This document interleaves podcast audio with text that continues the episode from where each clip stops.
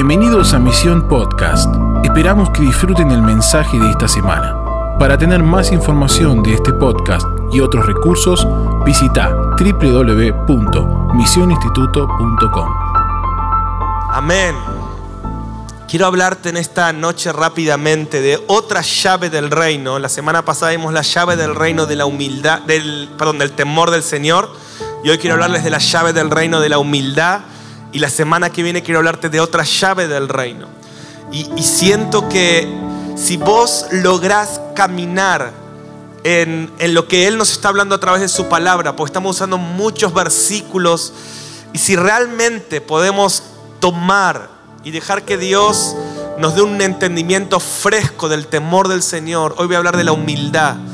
Esto es una tremenda llave que va a abrir corazones cerrados que va primero nuestro corazón y después el corazón de otros, que va a sanar relaciones, que va a sanar tu relación con tu pastor y con tus líderes, que va a abrir puertas en ciudades, en naciones, en generaciones. Oh, quiero hablarte de algo que me quema mucho y que persigo mucho, que es la humildad, como un arma espiritual del reino, que este mundo no la entiende y lo, cuando el mundo dice que la humildad es un signo de debilidad, el cielo dice la humildad es un arma de avivamiento. Y, quiero sentir en estas semanas darte llaves en el ser y cosas que hemos comprobado en los años, el poder que tienen y cómo funcionan. Y una es el temor del Señor. Me quedaría hablando de lo que hablamos la semana pasada y espero que no te lo hayas olvidado rápido y, puedas quedarte meditando y creciendo y como decíamos la semana pasada, permaneciendo en el temor del Señor. Proverbios 22, 4 lo, lo, usé la semana pasada. Dice, riquezas, honra y vida son la remuneración de la humildad. Decí conmigo, humildad y temor de Jehová. Dice, quien camine en humildad y en temor de Jehová tendrá riquezas, será honrado y vivirá vida plena. ¿Sí? Ya con solo este versículo tendríamos que orar ahora, Espíritu Santo, danos un manto de humildad. ¿Sí? De vuelta, más que una enseñanza, creo que esto es una impartición.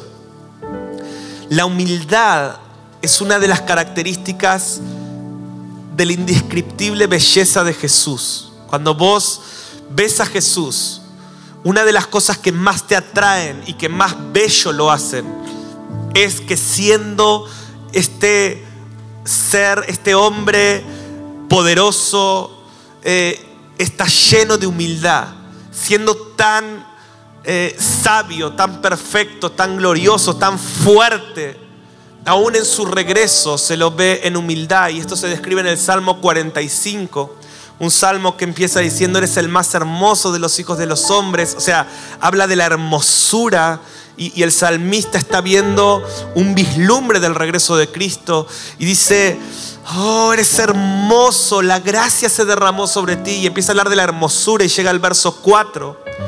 Dice, en tu gloria sé prosperado, cabalga sobre palabras de verdad, de humildad, de justicia tu diestra te enseñará cosas terribles. Otra versión dice, tu diestra hará cosas terribles. Y habla del momento en que Dios va, Jesús va a venir a juzgar como un juez, pero Él cabalga en palabras de humildad. Y esta faceta, ¿se acuerdan que la semana pasada tensionábamos la faceta de la paternidad de Dios con la reverencia, de la paternidad y la gracia con la verdad? ¿Se acuerdan, no? La gracia nos atrae, la verdad nos transforma. Necesitamos gracia para volver al camino, necesitamos caminar en la verdad para llegar a la meta.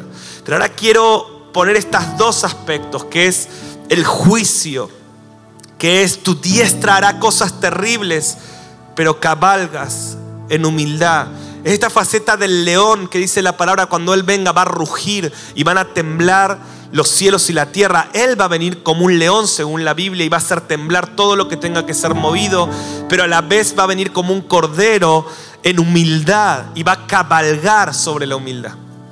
Y que Dios nos dé esta gracia para saber cuándo tenemos que ser leones y cuándo tenemos que ser corderos. Que Dios nos dé la gracia para saber cuándo tenemos que desenfundar la espada para pelear, pero también cuando tenemos que desenfundar la toalla para humillarnos y lavar pies. Que Dios te muestre que hay momentos para ser un león, porque el león de la tribu de Judá está dentro tuyo.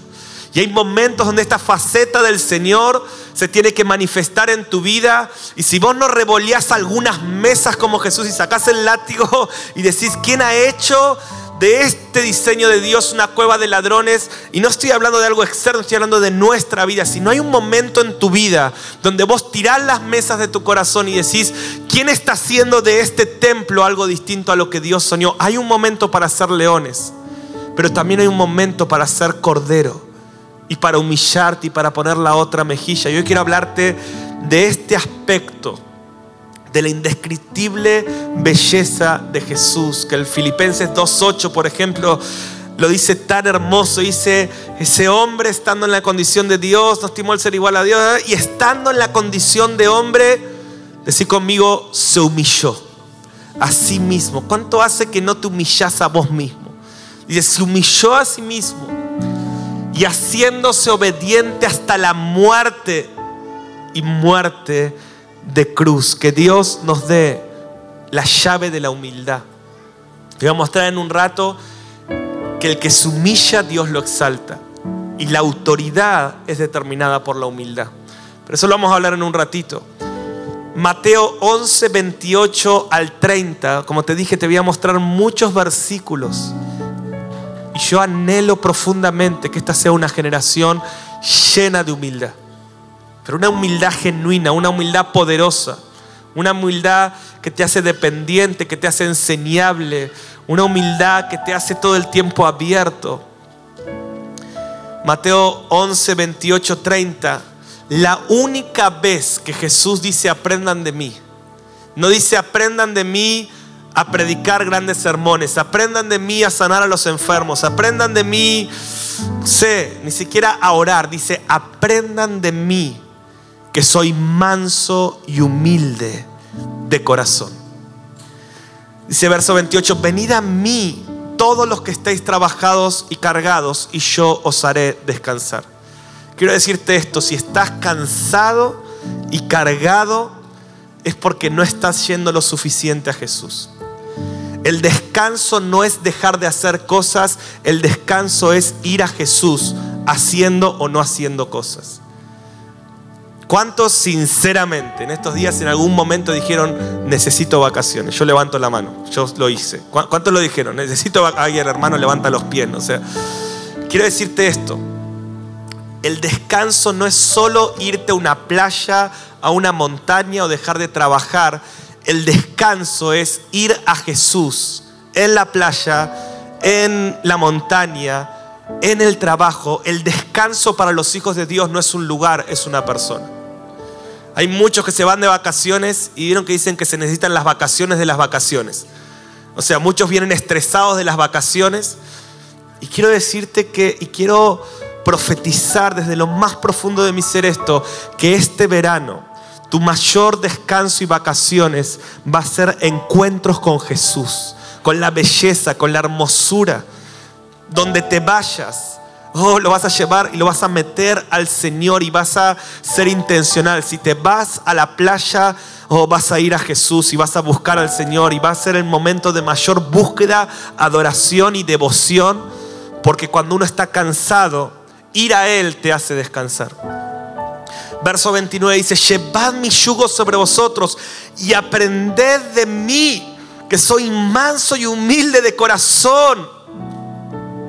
Mira, vos puedes hacer descansar tu cuerpo, pero lo que más necesita esta generación es descansar su alma. Lo que más nos cansa no es un cuerpo cansado, sino es un alma afanada. Y el Señor dice, si caminas el camino de la mansedumbre y de la humildad, oh, va a venir un reposo a tu alma. ¿No se acuerdan? Esta semana subimos el podcast de la enseñanza de la fuente de tu satisfacción y hablábamos que no vivimos para plenitud, sino desde plenitud.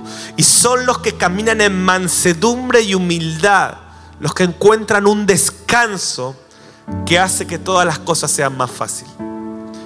porque mi yugo es fácil y ligera mi carga. Por eso aprende de Él que es manso y humilde y va a venir un descanso. Hoy entiendo que lo que más esta generación busca un descanso del alma. El alma está cansada, la mente está estresada, pero los que caminan en mansedumbre y humildad hallan descanso. El Salmo 22, 26, anótenlo, no lo voy a leer, dice, comerán los humildes y serán saciados. Cuando una persona desarrolla humildad, encuentra un descanso interno que lo guía a la plenitud. Ahora, voy a darte tres principios de la humildad si querés anotar. ¿Y cuántos creen que en esta noche Dios nos va a entregar esta llave?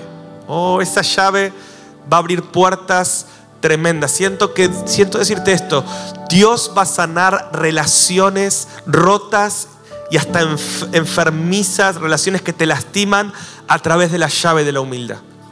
Dios te va a reconectar matrimonios que están acá. Siento decirte, Dios te va a dar un nuevo tiempo con tu esposa por la llave de la mansedumbre y la humildad. Dios nos va a dar nuevos tiempos con nuestros pastores, con nuestros líderes, con nuestros hermanos, con nuestros amigos. Oh Señor, mi oración es, hazme más humilde. Quiero ser como tú, Señor. Dame esa belleza que tienen los humildes. Dice, hermoseará, otro salmo lo tengo, dice, hermoseará a los justos con la salvación, hermoseará a los humildes. Los humildes tienen una belleza espiritual que abre puertas, que marca la diferencia. Número uno, anota ahí, el orgullo te corrompe. El orgullo que es lo contrario a la humildad yo digo que el orgullo es el cáncer espiritual de los hijos de Dios. El orgullo empieza a tomar todo tu cuerpo espiritual, todo tu ser, y corrompe tu identidad, corrompe tu destino. Si le vas a declarar la guerra a algo, declarásela al orgullo. Ser humilde, escucha esto, es ser vulnerable.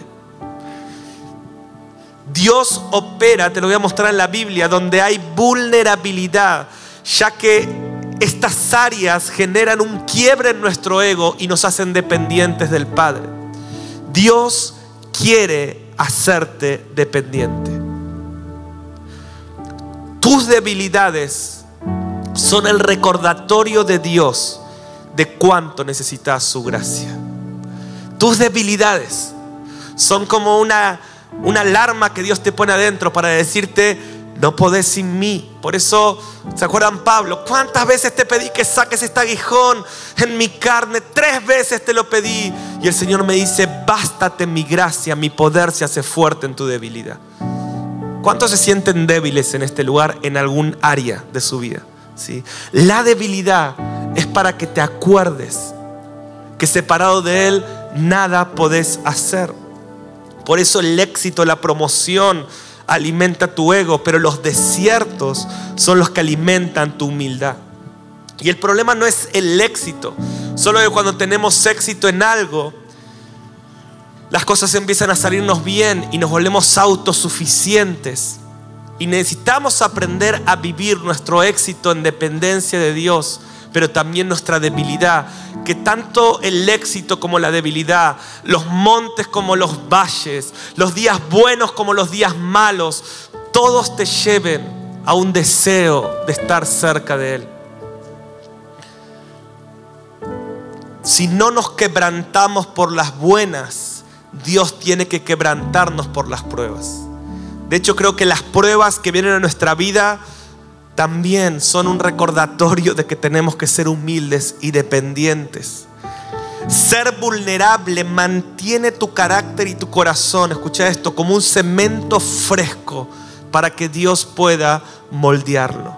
Ser vulnerable, ser humilde, ser enseñable, reconocer tus debilidades, saber que tenés muchas cosas buenas, pero tenés muchas aún por transformar saber, ser consciente de tus áreas débiles, hace como un estado de vulnerabilidad que te hace como un cemento fresco. Y cuando tu cemento está fresco, Dios puede moldearte. El problema es cuando tu cemento se endurece. Dios tiene que mandar una prueba para quebrarlo. Por amor. Hay tantas pruebas que vienen a nuestra vida por amor. Duelen. Pero es Dios no dejando que nuestro corazón se enorgullezca. El orgullo, anota esto, corrompe tu identidad. Y esto lo vemos en Satanás, ¿no? Dice Ezequiel 28, 17. Se enalteció tu corazón a causa de tu hermosura. Corrompiste tu sabiduría a causa de tu esplendor. Se pueden ver cómo el éxito, la hermosura, las cosas buenas. Yo sé que no pasa con ustedes, pero cuánta gente viene a misión, empieza a aprender y esa sabiduría lo enaltece y ahora vuelve a la iglesia y ahora, oh, yo estoy en misión. Así que mm, eso que está predicando el pastor, ¿no? Antes no conocías ni la Biblia. Y ahora ya, oh, no, estoy en misión, ¿no? Así que díganme eh, el, el, iba a decir, no, ok, el apóstol Díganme, el, querubín ahora. ¿sí? O arcángel, porque ahora estoy en misión y ya tengo sabiduría. Y ahora, mm, ya cuando uno no predica muy bien, dice, se enalteció, corrompiste tu sabiduría a causa de tu esplendor. Yo te arrejé en tierra, delante de reyes te pondré para que miren en ti. Y quiero darles este consejo. Todas estas llaves que estamos hablando, estoy pensando que cuando salgas de misión este año, te vayas con un llavero del reino en tu mano para abrir puertas cerradas. No existen cielos cerrados para un corazón quebrantado y humilde. Escucha esto, no existe puerta cerrada para un corazón quebrantado. El tema es que vas a llegar a tu iglesia, ¿no? Y cuando el pastor nombra Apocalipsis, vas a decir, no, Apocalipsis, oh, ¿cómo va a predicar Apocalipsis sin consultarme a mí? O, vieron esa vez que decimos, este es mi versículo. ¿Qué hace el hermano usando, por qué predicó de Mateo 25, Rafa, si Mateo 25 es mío? ¿Quién dijo que es tuyo? Pero ahora como yo estudié Apocalipsis y vas a tu pastor y dices, pastor, quiero corregirlo con esto. Y el pastor te mira y dice, hace un año ni la Biblia sabía y ahora me querés corregir. Sé humilde, sé vulnerable. El orgullo corrompe tu propósito.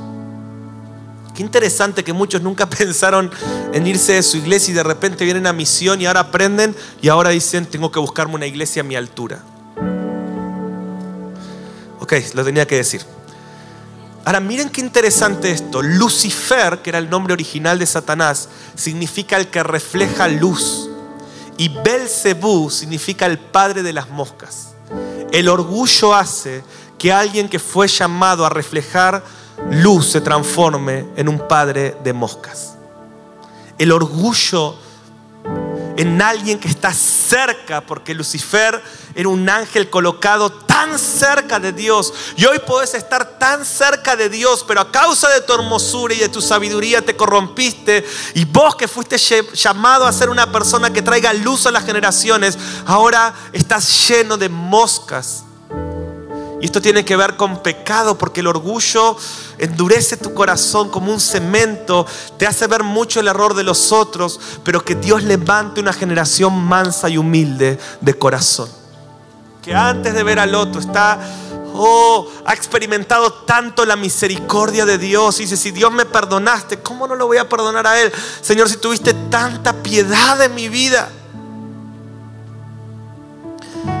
¿Cómo no la voy a tener de otro? Proverbios 11, 2 dice, cuando viene la soberbia, viene también la deshonra, más con los humildes está la sabiduría.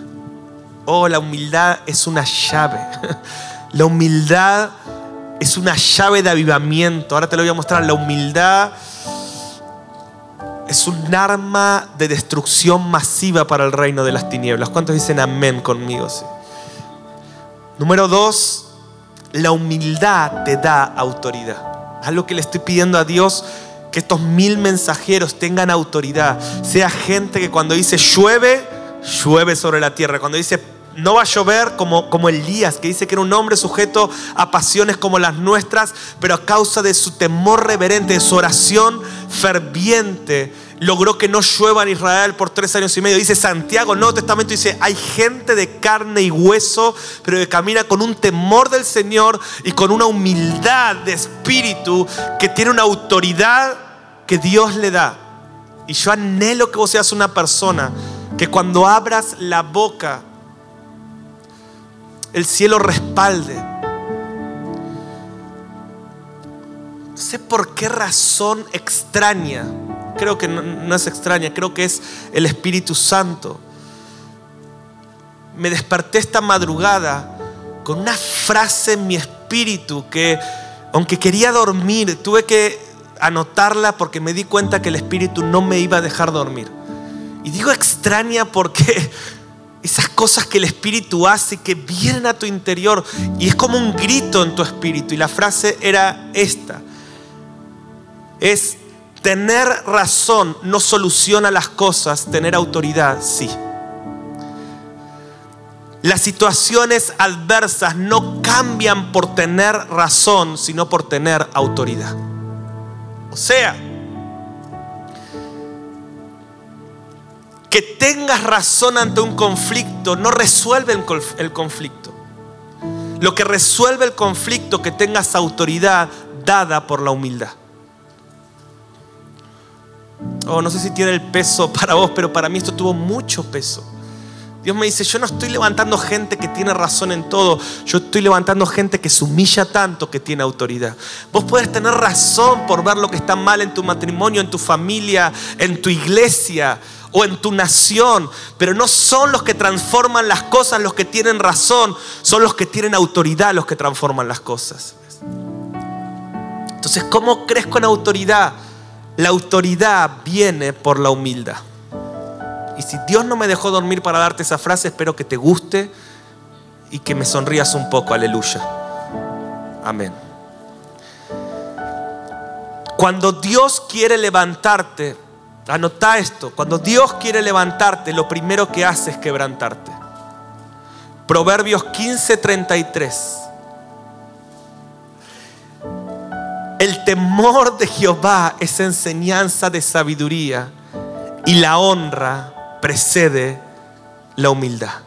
Y a la honra precede la humildad. O sea, cuando Dios quiere levantarte, lo primero que hace es quebrantarte. Véanlo en David, ¿o no? David, Saúl le tiraba lanzas y, tenés que tener un pastor que, que, te tira cuchillos. Para los que se quejan de un líder, de un pastor, o los que son de mi iglesia y se quejan de mí. O sea, imagínate David, el pastor de David, no era un problema teológico, lo quería matar. O sea, yo como pastor tengo como esa fantasía con algunos a veces, ¿no? De tirarle un lanzazo, pero nunca llegué a concretarlo. Ahora, David tiene un pastor que lo está quebrantando, que lo está persiguiendo, que lo quiere matar. Y David nunca se llena de orgullo, al contrario, en el momento que alguien le dice, te lo entregaron, él dice, Dios me, Dios me quite antes de levantar mi mano contra el ungido del Señor, porque este quebranto está preparando a un rey poderoso para esta nación. Dios te da autoridad sobre aquello a lo que te humillas. Dios te da autoridad sobre aquello ante lo que te humillas. El Hijo, Jesucristo, se humilló hasta lo sumo y el Padre lo exaltó hasta lo sumo. Salmo 147, 6 dice, Jehová exalta a los humildes. Quiero que lo digas conmigo en voz alta, por favor. Jehová exalta a los humildes y humilla a los impíos hasta la tierra. Oh Señor, quiero esa belleza de la humildad en mi vida. ¿Qué hago cuando alguien me va a traicionar? ¿Qué hago cuando alguien me va a traicionar? Le lavo los pies. Eh, ¿Pueden ver esta, la belleza de lo que acabo de decir? Que es Jesucristo, tu amado y mi amado. ¿Qué hace Jesús? ¿Qué hace el Cordero ante el que lo critica, ante el que lo va a traicionar? Bueno, todos sabemos que primero fue el lavamiento de pies y después fue la cena donde Judas se levanta. O sea, Judas estaba en la cena. ¿Qué hago ante el que me cae gordo en la iglesia? ¿Qué hago ante esa persona que me cae mal? No te voy a hacer levantar la mano, pero todos tenemos a alguien que nos cae mal. ¿Qué hago? Le lavo los pies. ¿Qué hago cuando alguien no ve el oro en mí? Veo el oro en él. Entonces la humildad, Dios dice, a él lo puedo levantar.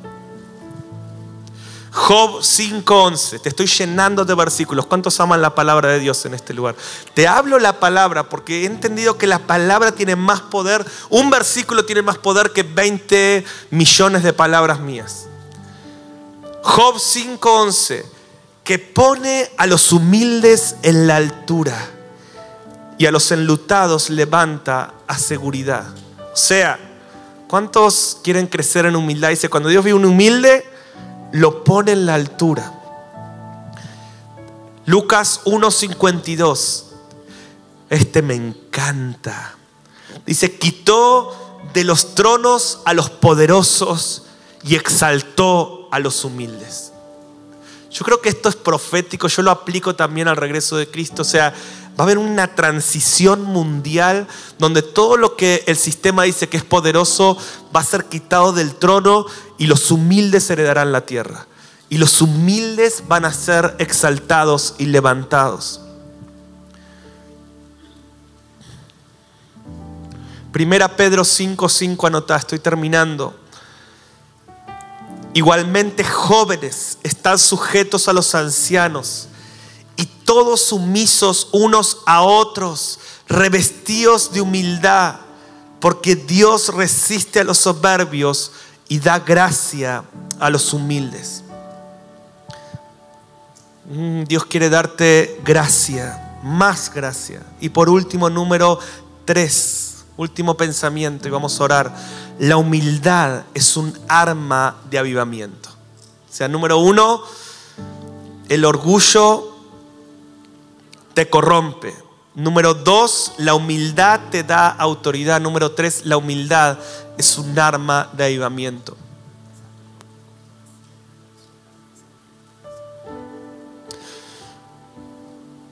La humildad es un arma de avivamiento. ¿Cuántos quieren ver un avivamiento en Argentina y en las naciones? La humildad. Segunda Crónica 7:14. Si se humillare mi pueblo, humildad. Quiero que eh, Ok, vamos a dejar el versículo y después tengo hay una fórmula para darle. Humildad, si se humillar en mi pueblo, humildad, sobre el cual mi nombre es invocado, o sea, invocan mi nombre, adoración. O sea, escucha esto. Un pueblo, dice, si se humillar en mi pueblo, este versículo va a terminar diciendo, sanaré su tierra. O sea, para que Argentina sea sana, el pueblo de Dios tiene que humillarse. No la, gracia de una minoría puede mucho más que la corrupción de una mayoría, según la palabra. O sea, si mi pueblo se humilla, oh, Dios no está esperando de los que no conocen a Cristo que sean los que se humillan. Dice, si mi pueblo se humilla, la humildad es una llave. Si hay un pueblo vulnerable, quebrantado, eh, eh, que, ama al prójimo, que se sujeta a sus autoridades, que es enseñable, si mi pueblo se humilla, e invocan mi nombre, adoración. Y oran. Yo le agrego día y noche, ¿no? Pero y oran. Y buscan mi rostro, intimidad. Piensen, humildad, adoración, oración, buscar su rostro, no sus manos. Dice, y buscan, no son los que están buscando lo que puedo hacer mis manos. Una generación que busca el rostro, la belleza, las emociones de Jesús y se convierten de sus malos caminos a arrepentimiento, entonces oiré desde los cielos, perdonaré sus pecados y sanaré su tierra. Y esta es mi fórmula para hacerle una humildad, decir conmigo humildad, más adoración, decir conmigo adoración, más, decirlo fuerte, oración, más intimidad, más arrepentimiento. Perdón de pecados y sanidad de la tierra. Y esto opera para una nación en el contexto, pero esto opera para tu casa, para tu matrimonio, para tu vida, para tus hijos, para tu iglesia local. Si hay alguien que se humilla y esa persona me adora en todo tiempo y esa persona empieza a tener una cultura de oración y esa persona busca la incomparable belleza de Jesús, su rostro, su intimidad. Y esa persona se arrepiente porque es humilde. Y antes de ver el error en el otro, ve su error. Y se convierte porque tiene temor de Dios y dice, Señor, ya no quiero caminar este camino, quiero cambiar mis caminos, quiero redimir mis caminos, quiero caminar en pos de ti en santidad. Dice, yo perdono sus pecados y sano, sano, sano su tierra, sano su tierra, sano su tierra. Esta es una palabra para Chile, que mañana estamos saliendo a las 6 de la mañana a Chile y yo digo, oh Señor, sana la tierra. Que sea una palabra para Argentina que haya un pueblo humilde e íntimo, que sea una palabra para Colombia, que sea una palabra para Bolivia, que sea una palabra para cada tierra que necesita sanidad. La corrupción de la tierra está clamando por personas humildes. Escucha esto, el quebranto y la humildad construyen una habitación para Dios en la tierra. Isaías 57, 15, mi último versículo de la noche. Que pase el equipo así tenemos un rato para adorar. Porque así dijo, oh, esto me encanta, si prepárense, este versículo es para masticarlo despacito. Así dijo el alto y sublime, el que habita la eternidad, cuyo nombre es el santo. Yo habito en la altura y la santidad y con el quebrantado y humilde de espíritu. Medita en esta palabra. Dice, así dice el alto, el sublime. O sea, nos está deslumbrando el que habita la eternidad, cuyo nombre, o sea, Él no es santo como cualidad, Él se llama santo de los santos. O sea, su nombre es santo. Dice, yo habito en la altura y en la santidad. Pero a la vez dice, oh, donde hay un quebrantado y humilde, yo dejo todo y voy con Él.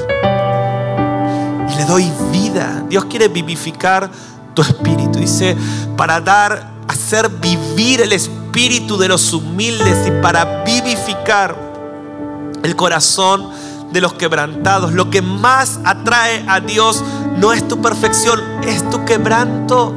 Lo que más atrae a Dios, chicos músicos, no son sus dones, es su humildad. Lo que más atrae a Dios no es tu teología, es la capacidad que tenés de ser el teólogo de los teólogos, pero por amor humillarte y hacerte el más vil de los viles hasta lo sumo. Y el Padre te exalta hasta lo sumo los quebrantados, los humildes, los mansos, oh, atraen y construyen una habitación. Él no habita, Él no elige templos esplendorosos. Aún hoy Él sigue eligiendo pesebres humildes. El éxito, que el crecimiento que has tenido este año no te transforme en algo que Dios no te creó para hacer que cuanto más cerca de Dios estés, más humilde te, vuelvas. Vos querés saber el verdadero fruto de alguien que está aprendiendo de Jesús, es manso y humilde. Vos querés saber el verdadero fruto del que está aprendiendo de la religión, es orgulloso. Se cree que se la sabe. Lamentablemente los seminarios a veces son un son una fuente, a veces, que quede claro, incluyo veces son una fuente de gente que se cree que se la sabe toda, pero los que verdaderamente caminan con Jesús son más humildes, más rápidos para perdonar, más enseñables, más cercanos con la gente, más abiertos a aprender, más rápidos para pedir perdón y más dependientes de la gracia. Ya lo que me encanta de la humildad, y lo voy a predicar la semana que viene, porque hoy estaba haciendo esta prédica y Dios me empezó a hablar de otra prédica, y oh, yo dije, ¿cuál de las dos predico? Es que la humildad, la humildad, escucha esto, la humildad siempre te hace volver al lugar donde todo comenzó. Y, estamos donde estábamos el, jueves pasado, ¿se acuerdan? El temor del Señor dijimos, oh Señor, llévame al primer amor, llévame a ese lugar donde me enamoré, llévame a ese lugar. Y, el temor de Dios hace eso, pero esta llave de la humildad también te vuelve a ese lugar. Porque cuando vos crees, ¿no? Yo me acordaba de Pedro y de eso voy a predicar la semana que viene, no les quiero quemar la prédica, pero sin duda Juan 21 es de mis capítulos favoritos de la Biblia. Pedro le había dicho al Señor, te seguiré, Señor. Oh, yo te voy a seguir donde quieras. Pero ¿cuántos ya le dijeron al Señor, Señor, yo te voy a servir, te voy a seguir y al rato lo estaban negando? Y de repente Pedro, que lo niega, entra en esta depresión, en este vacío del alma de aquel que se equivocó. Pero Jesús lo va a buscar. Jesús lo va a buscar. Y ahora Pedro está quebrantado. Ya no es este, oh, te seguiré donde quiera, o este que sacaba la espada y le cortaba la oreja al otro. Ya no es este que se cree que es el guerrero número uno del Señor. Ahora es una persona que necesita experimentar la gracia, porque está frente a la realidad que tiene un, montón de debilidades y con que él creía que era el super apóstol, Dios lo había llamado así, pero él está, está confrontado con su montaña de debilidades. Y el Señor va a su quebranto. Porque si algo atrae al alto y al sublime, es nuestro quebranto. Y va a ese lugar y le dice, Pedro, no terminé con vos. No, Señor, me imagino el diálogo, me equivoqué, Señor, te negué. Y el gallo cantó y te negué. Señor, blasfemé, Señor, te había dicho que lo iba a hacer y al ratito estaba haciendo cualquier cosa. Y el Señor le dice, Pedro, yo sé que sos débil y de hecho por eso estoy acá. Porque es tu quebranto, es tu debilidad la que me atrae. Solo tengo una pregunta para hacerte. Mejor dicho tres, pero voy a empezar por una. ¿Me amas? Señor, tú sabes que te amo. Apacienta, sirve. Oh, Pedro, eso es lo que necesito, tu corazón quebrantado y dependiente. Segunda vez, Pedro, ¿me amas? Sabes que te amo. Pedro, ¿me amas? Sabes que te amo. Amén. ¿Cuántos pueden responderle al Señor, ¿me amas? Sabes que te amo, Señor. Eso es todo. Oh, Señor, me equivoqué, reconozco mis errores pero cuánto te amo, tú sabes que te amo, que te amo. Yo estaba pensando esto y volviendo al lugar, la humildad te lleva a ese lugar. Y recordé cuando Pris hizo esta canción, estábamos en Capernaum. Y voy a contar esta historia quizás algunos sepa, pero sé que hay muchos que no la saben. Y estábamos en Capernaum y yo estaba enseñando de esto, Juan 21. Y, y fue un momento donde Dios cayó con un espíritu de amor y de gracia sobre ese lugar y nunca me voy a olvidar, Pri se acercó y me dijo, Dios me está dando esta canción. Estábamos en el lugar donde Jesús lo fue a buscar a Pedro quebrantado, porque de vuelta el quebranto atrae al alto y al sublime, aún más que la perfección. Y en ese lugar se acercó Pris y me dice, estoy escuchando esta canción, como que Pedro está cantando y ella dice, dice así, dice, me buscaste y me encontraste ahí. No podría huir de tu presencia al oír tu voz. No pude decir no cuando descubrí lo que movía tu corazón. Como dice, perdón, siempre me olvido la letra. Hoy empiezo a recordar, responder que te amo de verdad, que muero mi voluntad Me despojo. Ella la compuso y no se la acuerda, no importa. Era bien del espíritu esta. Me despojo en verdad, eso es humildad.